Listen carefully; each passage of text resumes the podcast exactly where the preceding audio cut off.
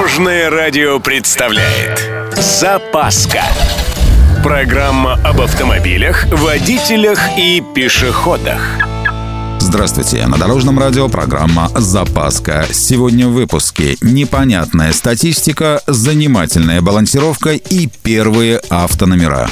С вами Владимир Лебедев. Поехали! Вы в курсе, какой водитель самый опасный на дороге? Вопрос совсем не праздный. Сейчас принято считать, что опасаться следует новичка со стажем вождения в районе года. Он уже не боится дороги, вроде как попривык, образно говоря, расправляет крылья и начинает носиться. Соответственно, где-нибудь куда-нибудь впиливается. Так вот, статистика переворачивает все с ног на голову. Оказывается, молодые водители самые аккуратные. Если и есть аварии, то не самые страшные. А вот самые проблемные водители – это опытные, со стажем более 15 лет. Тут, конечно, нужно сделать поправку, что таких водителей вообще на дорогах больше, так что и процент аварий будет выше именно для этой категории. Впрочем, в любом случае, призыв быть поаккуратнее на трассах по-прежнему актуален.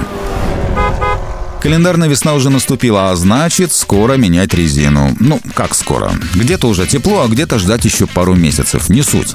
Сегодня вспомним про балансировку. Просто парочка советов. Приехав на шиномонтаж, обратите внимание на чистоту помещения.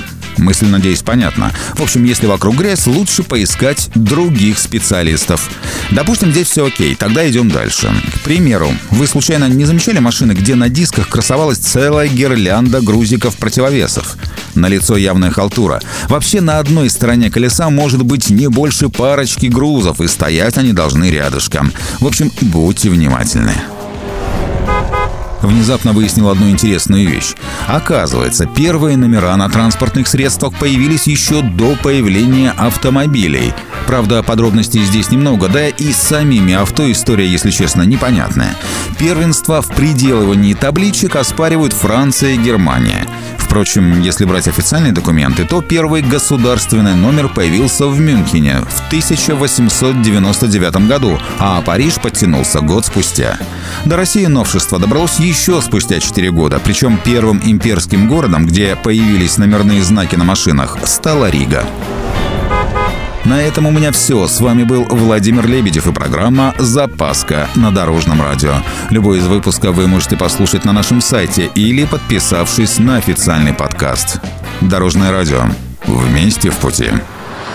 Запаска. Практически полезная, теоретически грамотная, приятная во всех отношениях.